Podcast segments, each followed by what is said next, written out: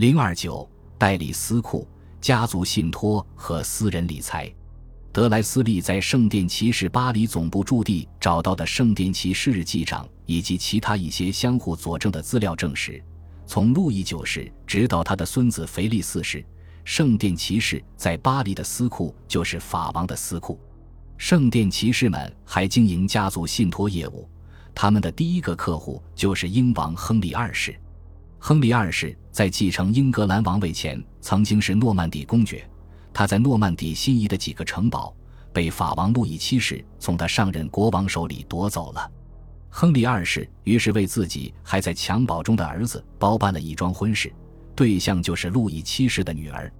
条件是当他们到结婚年龄时，法国公主的嫁妆要包括这几座城堡。而在他一一百八十二年成年之前，这几座城堡就都被委托在第三方圣殿骑士团的监护下。骑士团经常被皇室和贵族们委任为职责执行人，包括各种礼物的赠与、嫁妆安排、养老年金发放和遗嘱执行人等等。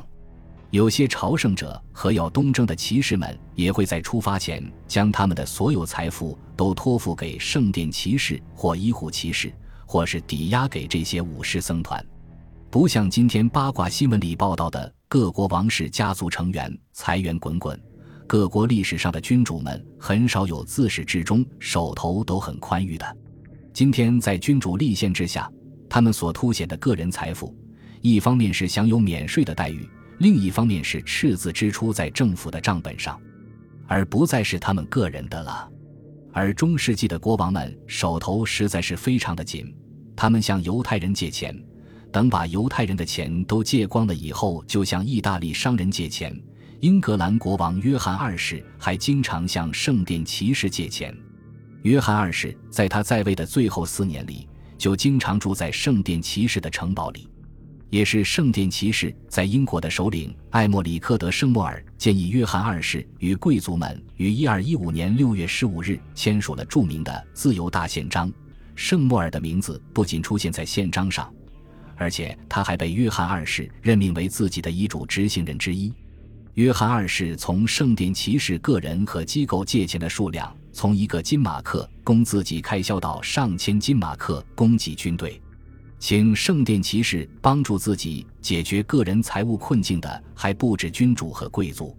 有记录显示，在一千二百四十年，连教皇格里高利九世都通过了一个相当复杂的交易安排，请求法国的圣殿骑士团帮助他了结个人债务。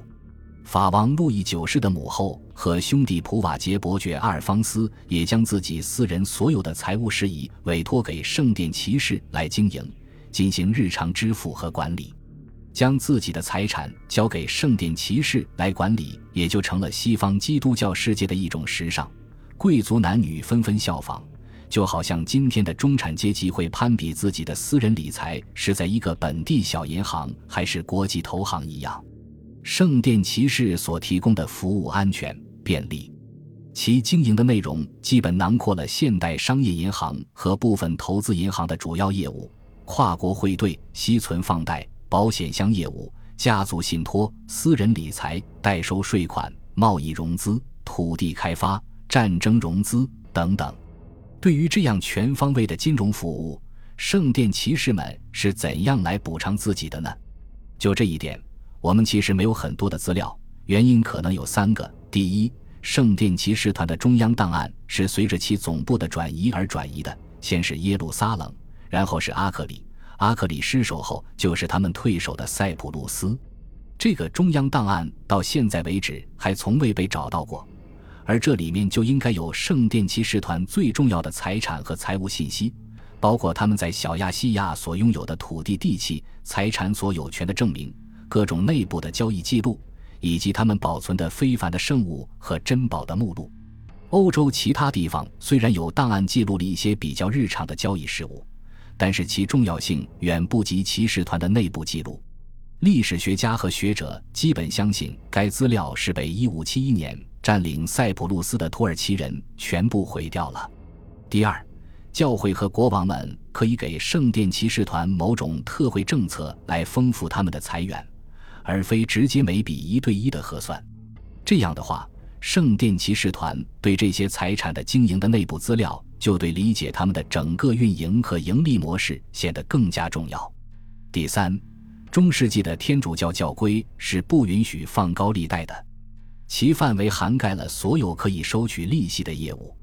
利息收入只能以其他的变通方式获得，例如以不同币种间的汇兑折价或其他费用形式收取，因此没有明确的记录。